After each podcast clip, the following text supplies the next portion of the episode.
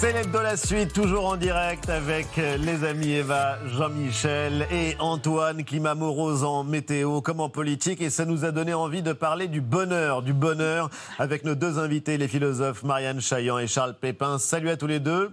Et bienvenue. Où est donc le bonheur? Où est donc le bonheur? Eh bien, vos réponses, ce sera juste après vue.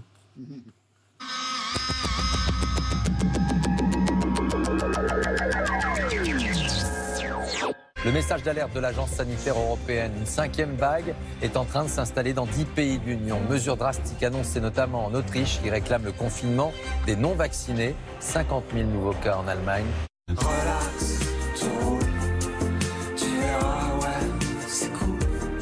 Aux Pays-Bas, c'est toute la population qui est concernée par la nouvelle mesure. Un couvre-feu d'au moins trois semaines pour les restaurants, les bars et les magasins. Ce soir, dès la fin de l'annonce du Premier ministre, environ 200 manifestants se sont réunis devant le ministère de la Justice pour lutter contre ces restrictions.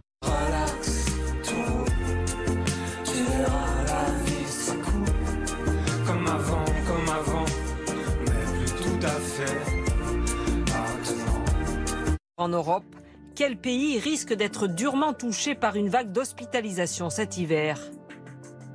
Selon des chercheurs anglais, il y en a sept. La Roumanie, la Grèce, les Pays-Bas, l'Allemagne, la Slovénie, l'Autriche et la Finlande.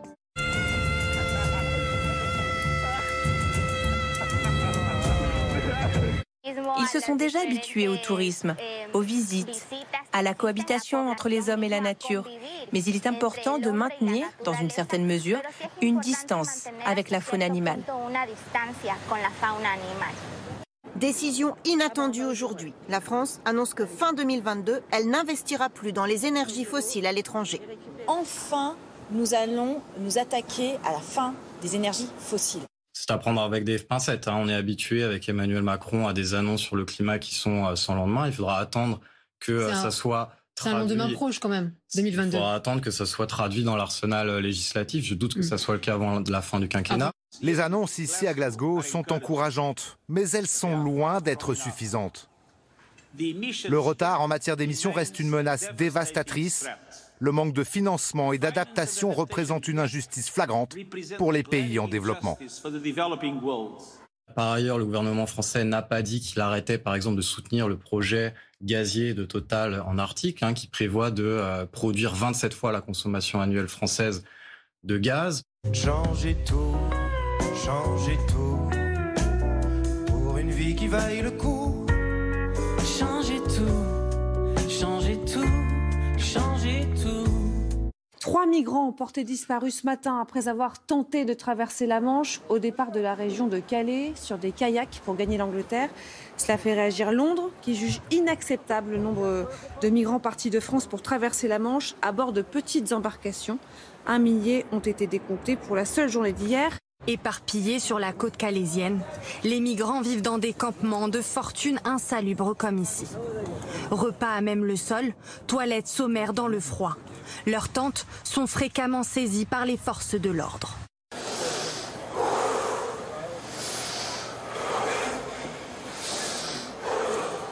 Un symbole fort de la part d'EDF. Le fournisseur d'électricité annonce qu'il ne coupera plus le courant pour les familles qui ne payent pas leurs factures.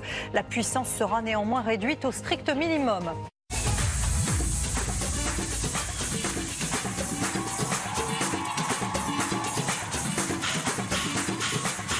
Je vois que Camille, elle a coupé un peu la doublure de sa jupe pour donner un peu plus de transparence. Donc, la transparence est là. Mais euh, c'est trop ouvert ta veste, ma chérie. Il fait si chaud sous les maillots. Il fait chaud, chaud, chaud, chaud, trop, trop chaud. Une accusation de viol au sein de l'Élysée. Un militaire de l'état-major particulier de la présidence est donc accusé d'avoir agressé une collègue après un pot de départ en juillet dernier. Une enquête est en cours et, et l'homme a été placé sous le statut de témoin assisté.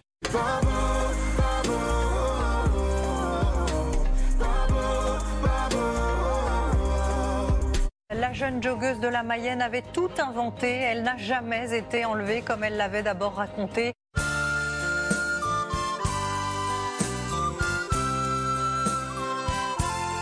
Les dealers font leur pub sur les réseaux sociaux à Marseille. Dans une vidéo, certains annoncent horaires, adresses et promettent même un accueil chaleureux.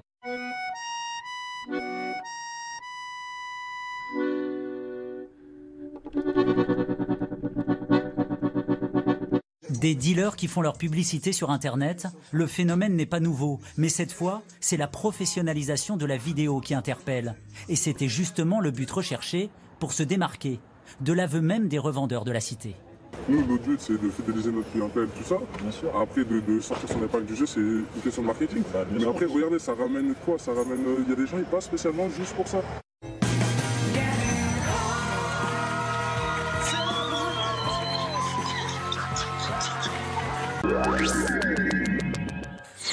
C'était vu et si c'était ça d'ailleurs le bonheur, ces dernières images. Jouez donc le bonheur, c'est un essai passionnant que vous publiez Marianne Chaillan et que on recommande chaleureusement, c'est aux éditions des Équateurs et on voulait croiser vos regards avec euh, le philosophe Charles Pépin, le philosophe de la joie, le philosophe qui a aussi écrit sur euh, la rencontre.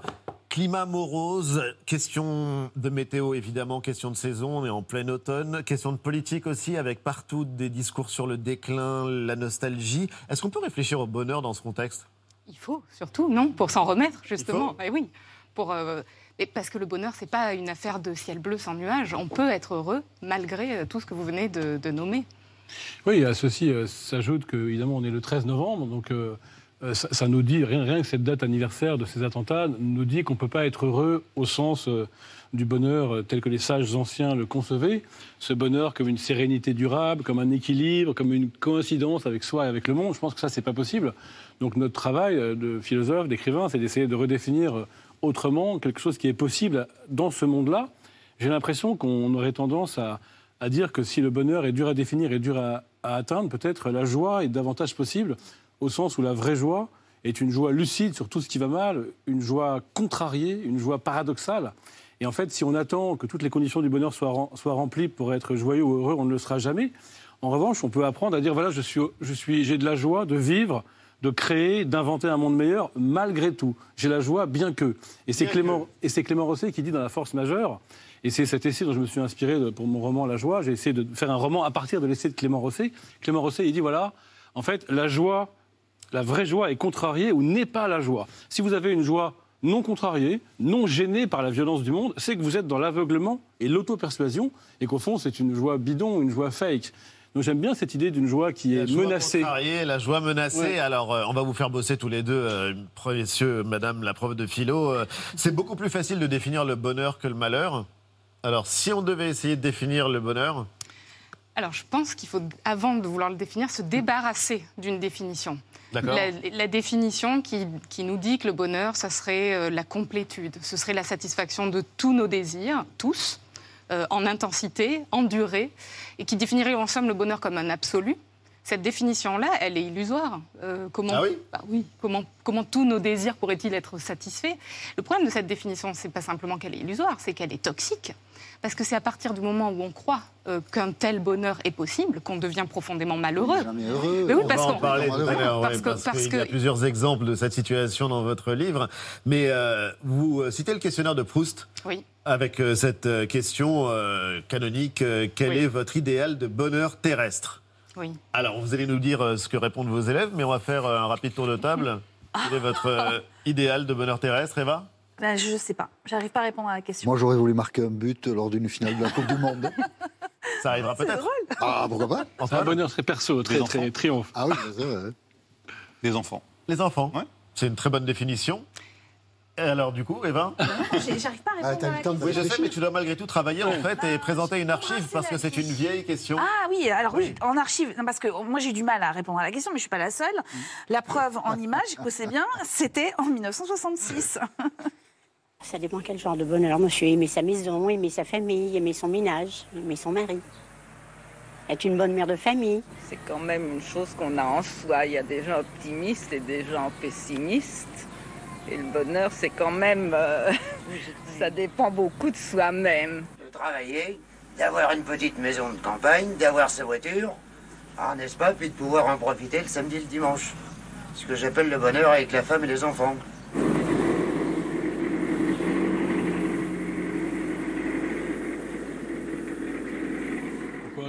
Ah, c'est bien. Vous voyez, Elle est je suis pas la seule. Elle dit je sais pas. Voilà, je ne suis pas la Je seule ne de sais ne pas, pas. savoir. Alors là, on est en 1966. Euh, on pourrait imaginer que les réponses euh, puissent être différentes aujourd'hui ou pas. J'en sais rien. En tout cas, Marianne Chaillon, vous posez la question à vos élèves. Euh, les réponses, elles sont aussi très différentes. Il y a des réponses qui sont drôles, plutôt malignes, plutôt convenues aussi. Est-ce qu'il y en a une qui est récurrente? Oui, et la plus récurrente, c'est cette définition euh, commune qui, euh, qui fait du bonheur une somme d'avoir. Donc avoir une maison, avoir un travail, avoir une famille. Et, et c'est- je crois, euh, cette euh, confusion, cette erreur de départ. Et, et s'il y a une illusion du bonheur, c'est pas sur son existence. C'est ce que j'essaye de défendre dans le livre. Ce livre, il est là, non pas pour dire vous ne serez jamais heureux, hein, mais pour dire dé- débarrassons-nous de la définition illusoire du bonheur pour se mettre en quête du bonheur qu'on peut, qu'on peut atteindre, par contre. Vous partagez euh, l'opinion? Je, je partage l'horizon, en tout cas, et l'espérance. Euh, Il y avait quelqu'un qui disait dans, dans- dans le documentaire, enfin dans, dans le reportage, oui, le bonheur, il est en soi, dans, dans l'archive. Euh, je ne crois pas. Je pense que justement, il est surtout pas en soi. J'aime pas cette idée qu'on aurait au fond de soi un trésor comme ça à aller chercher, qu'on aurait euh, un bonheur en étant coupé du reste du monde et des autres. Je pense tout au contraire que le bonheur est dans ce mouvement par lequel on sort de soi, et ça peut être intéressant politiquement de le traduire par rapport à la campagne qui s'annonce Oui, on va en parler. par lequel, on- en sortant de soi, on, on a cette euh, rencontre du monde, euh, des autres, euh, avant, de, pas avant soi, au non, je, je pense, de soi-même je pense que le, que le souci du monde, au sens écologique, aujourd'hui, le souci des autres, au sens altruiste, bien davantage que le souci de soi, peuvent nous rendre heureux. Et peut-être, il y a, euh, c'est ça l'humanité, la vraie Pierre vie. était heureux. La vraie vie, c'est de, sortir de soi. L'abbé pour- Pierre était heureux. Ouais, je pense profondément, oui. Profondément. D'ailleurs, Mathieu Ricard a, a bien montré dans son apologie de l'altruisme, avec plein d'études scientifiques, combien l'altruisme rend heureux. Pas simplement rend heureux ceux dont on se soucie, mais soi-même. Je, je pense qu'il y a dans, dans l'existence humaine, d'ailleurs c'est le sens euh, sartrien de exister, c'est se jeter hors de soi, et, et ce mouvement par lequel on, on cherche autre chose que soi, à mon avis, est le mouvement du, du bonheur. Ça- Rencontrer les autres, aller donc. Ouais, et ça, et ça à revient à ce que disait soi. Marianne, parce que, parce que quand vous disiez il faut casser une certaine idée du bonheur, c'est aussi cette idée d'une complétude stable. En fait, là, c'est un mouvement. Le bonheur, c'est un élan, c'est un élan vital. Marianne Mais, mais j'aimais beaucoup euh, votre définition, en fait, parce que vous parliez d'embrasser. euh, Oui, c'est ça, mais c'est l'idée du mouvement aussi. et oui, mais alors, c'est- l'un et l'autre. C'est embrasser la totalité de l'existence, c'est-à-dire aussi bien la joie que, que les larmes. Euh, au fond, peut-être. euh, Enfin, l'image de quelqu'un d'heureux, on n'a pas spontanément quelqu'un en Mais larmes. c'est bien là euh, le dans la problème. Et c'est bien là le problème. Parce que euh, c'est parce que nous-mêmes pleurons, nous-mêmes souffrons, nous-mêmes avons des, des manques, euh, des, des incomplétudes, que nous estimons à tort ne pas pouvoir être heureux. Et, et- et- et c'est à partir du moment où on se rend compte que le bonheur ne réside pas dans une, une somme de biens qu'on pourrait acquérir, le, le- le but que vous auriez marqué, vous aurez... Me disais, tiens, Ouais. personne n'y revient, je si, mais si. Je vous le, écoute. le but que vous auriez marqué, euh, les, les- Finale de, de- de Coupe du Monde, 98. Mais oui. C'est un moment euh, parfait, c'est la joie. Oui, c'est la joie, Mais d'ailleurs, exactement. mais C'est la vous- joie. Vous voyez bien que beaucoup des, des champions français, en fait, n'ont pas trouvé le bonheur après. Eh ouais. Ah, Euh, après, même- non, Non, juste le moment. Par exemple, Ça, c'est un Petit, moment de joie. Il, a, il, Ouais, a- c'est ça. Il raconte Donc, c'est le bonheur. Oui, mais on peut que- imaginer. Zinedine Zidane heureux, mais en l'occurrence, il y a l'un des paradoxes de notre société. Non, surtout c'est pas. c'est que le but, le but aurait procuré euh, beaucoup de joie. Euh, les enfants aussi en procurent, mais, euh, mais ni un but en finale de Coupe du Monde, ni des enfants, ni une carrière ne peut suffire. On est dans cette incomplétude dont parlait Charles. Sartre nous dit que nous sommes toujours à venir. Et donc, donc il n'y aura jamais ce moment où on pourra se retourner vers soi et se dire ça y est, tout Et- est là. ce qui est, tout ce qui est intéressant posé. en plus dans ce mouvement, c'est qu'aujourd'hui, on, nous- on- on en fait des tonnes avec le moment présent. C'est assez fatigant, hein. Euh, le moment présent, tout est présent. Ben non, en fait, Diem, en fait pas the du Day, tout. C'est Pas- le cercle des poètes disparus que vous citez, euh, Marianne Chaillan. C'est l'image qu'il faudrait saisir Et, le moment. et ben, et ben justement, bah, bah, je pense que si on veut saisir le moment, il faut être dans un bon rapport au passé et un bon rapport à l'avenir, loin de les congédier. Notamment, ce qui fait une qualité d'instant et un bonheur présent, c'est par exemple de se souvenir des belles choses du passé, ou c'est d'avoir été capable d'oublier des traumas du passé et de s'en débarrasser en grandissant.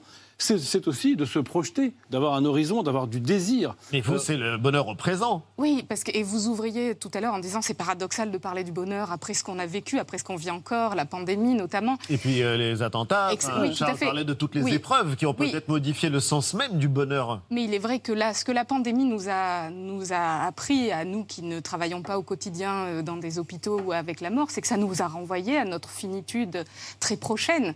Et donc ça nous a quand même ramené à quelque chose chose de, de très intéressant dans cette idée du carpe diem, parce qu'on diffère, en fait, on diffère d'exister pleinement. Alors on vit, hein, on Mm. est vivant autour de, ce, de cette table, Jusqu'ici, on est vivant sur un plan biologique. Mais lequel d'entre nous s'est emparé de sa propre existence pour écrire sa propre rime, pour occuper sa- vraiment pleinement sa vie Et c'est dans cet élan, dans ce, dans ce courage d'exister, que effectivement peut, se, peut jaillir euh, quelque chose Mais, comme mais- le bonheur. mais du coup, c'est très intéressant parce que Ali euh, essayait de nous mettre en désaccord parce que c'est son métier.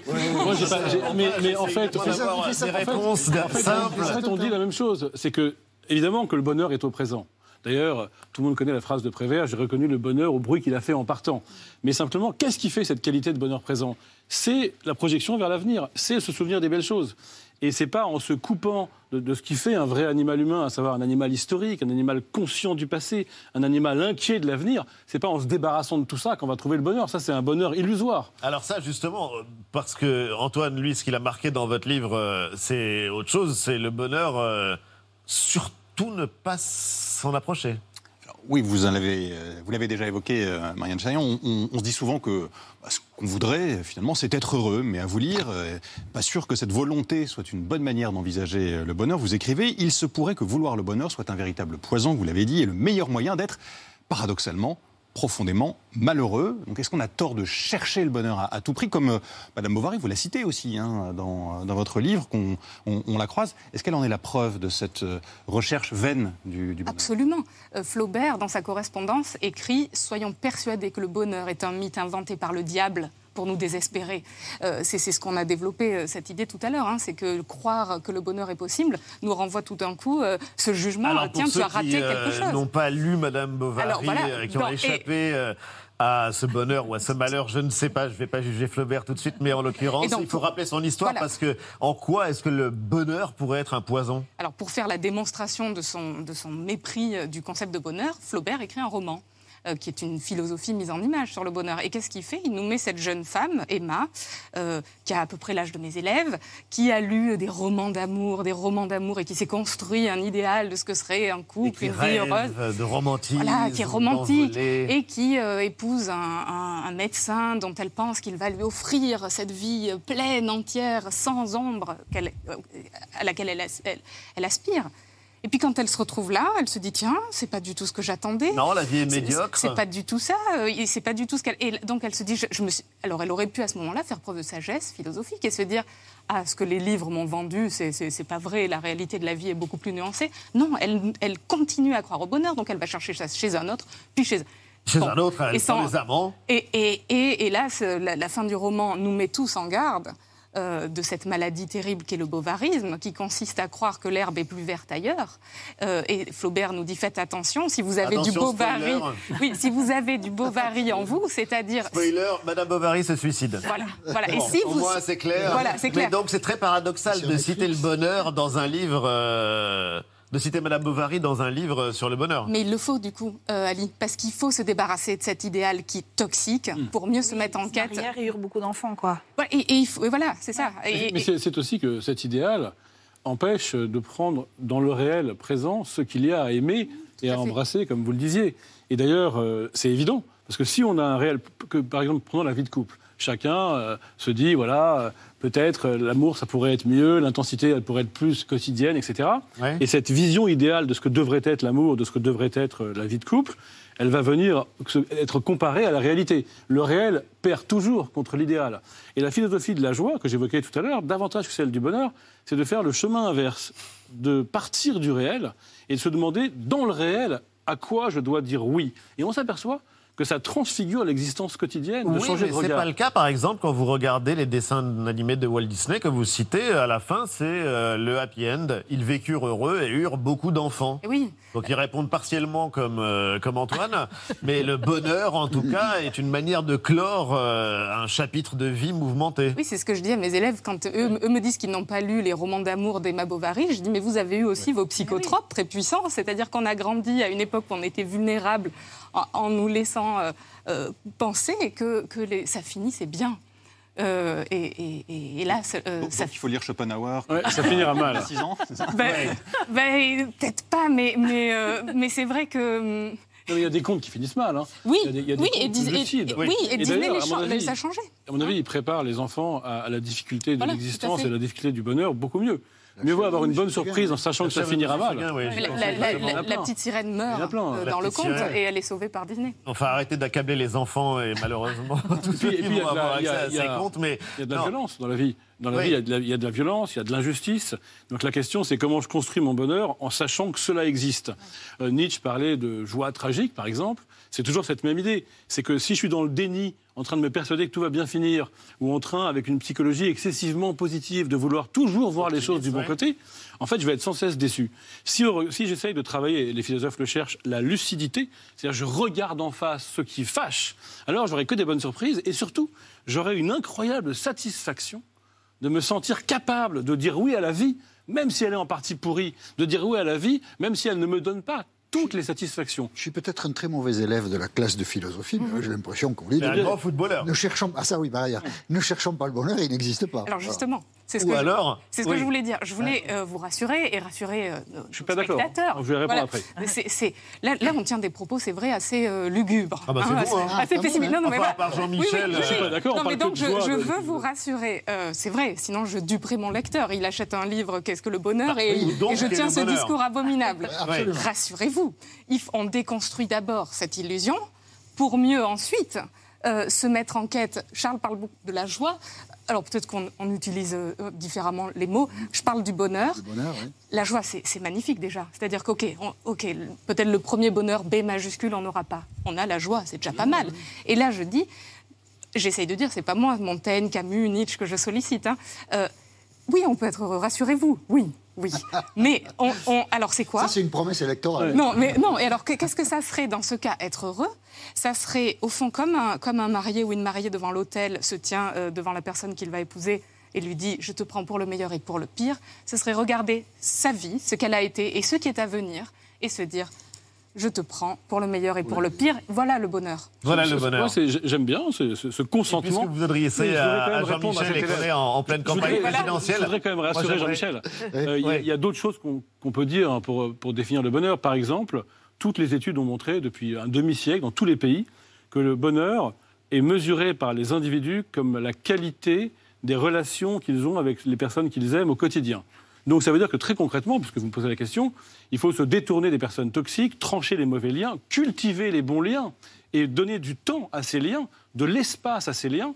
D'ailleurs, ça devient une question politique parce qu'il faut du temps et de l'espace Est-ce que pour être oui, le ensemble. bonheur a un sens politique Question à tous les deux, il nous reste peu de temps, mais c'est là en pleine campagne présidentielle, une question qu'on peut se, se poser. C'est ce que disaient les candidats. Hein. Promettre le bonheur Mais, mais dans la définition que je défends, ça ne peut en aucune manière être une promesse euh, politique, puisqu'il s'agit euh, d'un consentement personnel, d'un rapport à sa propre existence. Personne ne peut nous l'offrir, cette force Mm, d'accepter euh, dans notre existence ce qui euh, la rend douloureuse et joyeuse. Oui, alors je suis pas tout à fait d'accord a- a- avec Là, parce qu'on n'a pas la même définition. Euh, parce qu'au fond, euh, je crois que le bonheur, c'est de réussir à, à- à avoir un monde en partage, à, à- à être ensemble, au fond. Et ce que disait très bien Aristote, c'est que il y a des conditions comme ça du bonheur personnel, mais il y a un bonheur un peu supérieur qui est le, bien vivre ensemble. Et il y avait cette idée que on va créer les conditions du bien vivre ensemble. Et euh, Saint-Just disait le bonheur est une idée neuve en Europe pour dire que c'est ça l'enjeu de la démocratie. C'est pour ça qu'on va voter, c'est pour essayer de se rendre heureux collectivement. Et je pense que ce n'est pas du tout incompatible avec la sagesse individualiste que vous avez très bien évoquée, que je partage, mais qui ne me semble pas du tout incompatible avec une, avec une sagesse politique. Et d'ailleurs, pour ça, il, faut- il faudrait juste qu'on sorte des crispations, qu'on sorte des, des- des- des bulles d'entre-soi, et on voit bien qui, dans, dans l'échiquier politique, nous propose la crispation identitaire et qui nous propose de nous rencontrer et de faire monde commun. Alors justement, ce qui est très fort, c'est euh, comment vous concluez en disant que la clé du bonheur, bien compris, c'est euh, justement euh, de chasser l'idée, enfin de refuser de ne pas avoir osé vivre. Je ne sais pas comment le formuler, c'est un peu compliqué, mais euh, Oui, je, je- je- il faut oser vivre, oui, le, le bonheur. oser prendre des risques. Pour moi, le bonheur est dans ce pas qu'on fait vers une existence pleinement existence, une existence authentique, une existence qui nous appartient, une existence qu'on choisit d'engager au risque de se, de, de- de se perdre un peu, de s'égarer et puis de mieux se retrouver. Et c'est ça euh, la leçon que j'essaye de défendre euh, à la fin du livre. En tout cas, c'est euh, passionnant. Et- Je suis d'accord. Non, mais c'est pas fini. Comment Le bonheur, c'est- c'est c'est demain, c'est bientôt. Ça, ça vient. C'est c'est au Ça Qatar. approche. C'est le but. On n'en a qui- jamais été aussi près, allez. C'est effectivement le cas. Merci en tout cas à tous les trois. Merci Marianne Chaillan. Où donc est le bonheur C'est aux éditions Équateur. Charles Pépin, La rencontre, une philosophie, c'est publié aux éditions à la Rige. Je rappelle aussi vos podcasts sur Spotify. C'est l'hebdo se termine.